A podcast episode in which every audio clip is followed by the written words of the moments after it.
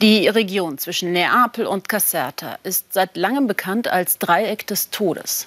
Diejenigen, die dort leben, atmen täglich giftige Dämpfe brennender Müllberge ein und trinken Wasser, das durch illegale Abfallentsorgung kontaminiert wurde. Lange hat die Politik weggesehen. Nun kommt nicht nur unter den Betroffenen ein wenig Hoffnung auf. Denn die neue Regierung hat versprochen, etwas genauer hinzusehen und verseuchte Gebiete zu sanieren. Marie von Malingrott. Für Marzia ist jeder neue Tag seit Jahren ein Kampf um Gerechtigkeit. Ihr Sohn Antonio war neun Jahre alt, als er 2013 an einem Hirntumor starb. Nun lebt sie allein hier in dieser Wohnung nördlich von Neapel. Am Anfang wurden wir beleidigt. Man hat uns Mütter verspottet und uns sogar unterstellt, wir seien verrückt, weil wir Mütter seien, die unbedingt sagen wollten, dass der Krebs durch die Umwelt verursacht wurde.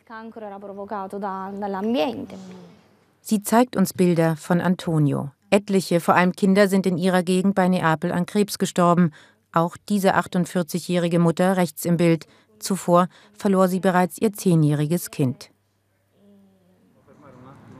Es ist altbekannt und nur teils aufgeklärt. Jahrzehntelange Komplizenschaft von Mafia und Unternehmen, gefährlicher Industriemüll vergraben und auch verbrannt in vielen Teilen Kampagnens.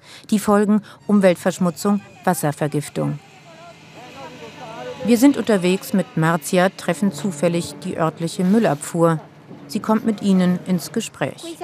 Wir stellen immer wieder Anzeigen, aber es wird weiter verschüttet. Täglich wird der Müll hier hingeschmissen. Wir kommen morgens und finden tierhaltiges Material. Am nächsten Tag kommen wir wieder und es gibt neuen Müll. Wenige Meter weiter dann diese Müllhalde. Allein in den letzten zehn Jahren wurden in Kampagnen 10 Millionen Tonnen illegal Abfall verschüttet und mitunter verbrannt. Vincenzo Tosti, der an Leukämie erkrankt ist, kämpft für die Sanierung verseuchter Gebiete. Er zeigt uns diese riesige Mülldeponie, in der die Mafia hunderttausende Tonnen giftigen Sondermüll versenkt hat. Das Gelände wurde saniert und Anfang dieses Jahres wurde der Verantwortliche in letzter Instanz zu 18 Jahren Haft verurteilt. Es war ein guter Richter, der beweisen konnte, dass diese Verschmutzung stattgefunden hat und dass sie im Laufe der Jahre immer schlimmer geworden ist. Nun wurde einer bestraft, aber es gibt immer noch viele Verantwortliche, die noch nicht bestraft wurden, und an vielen Orten gibt es eben keine Gerechtigkeit.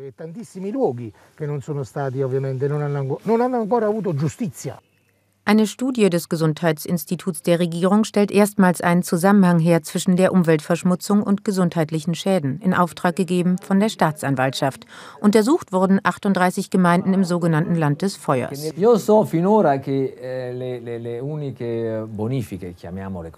Soweit ich weiß, sind die einzigen Sanierungen, wenn sie überhaupt als solche bezeichnet werden können, die bisher gemacht worden sind, auf Initiative der Justizbehörde entstanden. Daher frage ich mich, müssen wir immer auf die Initiative der Justiz warten für bestimmte Dinge? Warum nicht selbst welche starten, wenn das Geld dafür ganz offenbar da ist? Posto che, come sembra, i soldi ci sono. Es wurde schon einiges gemacht gegen die illegale Müllentsorgung. In den letzten fünf Jahren mehr als 200 Ermittlungsverfahren. Italien muss an die EU hohe Strafgelder zahlen, seit 2015 fast eine halbe Milliarde Euro wegen massiver Verstöße gegen Umweltauflagen.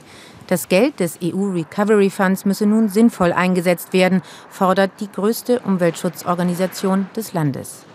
Wenn wir diese Orte nicht sanieren, verdammen wir weiterhin sechs Millionen Menschen dazu, in stark verseuchten Gegenden zu leben, mit den daraus resultierenden gesundheitlichen Folgen.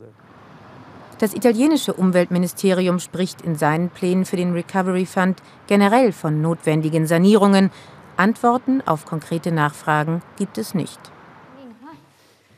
Marzia und andere Mütter arbeiten in einer Elterninitiative. Sie helfen Familien, in denen es Krebserkrankungen gibt, Sie unterstützen sie mit Essen und auch mit Medikamenten. An den Stellen, an denen das Gesundheitssystem unserer Region Kampagnen leider nicht hilft, weil es nicht ausreichend finanzielle Mittel gibt, da helfen wir. Gerade der Süden soll ein Fokus der neuen Regierung werden. Die Menschen vor Ort wie Marzia müssen ihr Schicksal derweil selbst in die Hand nehmen.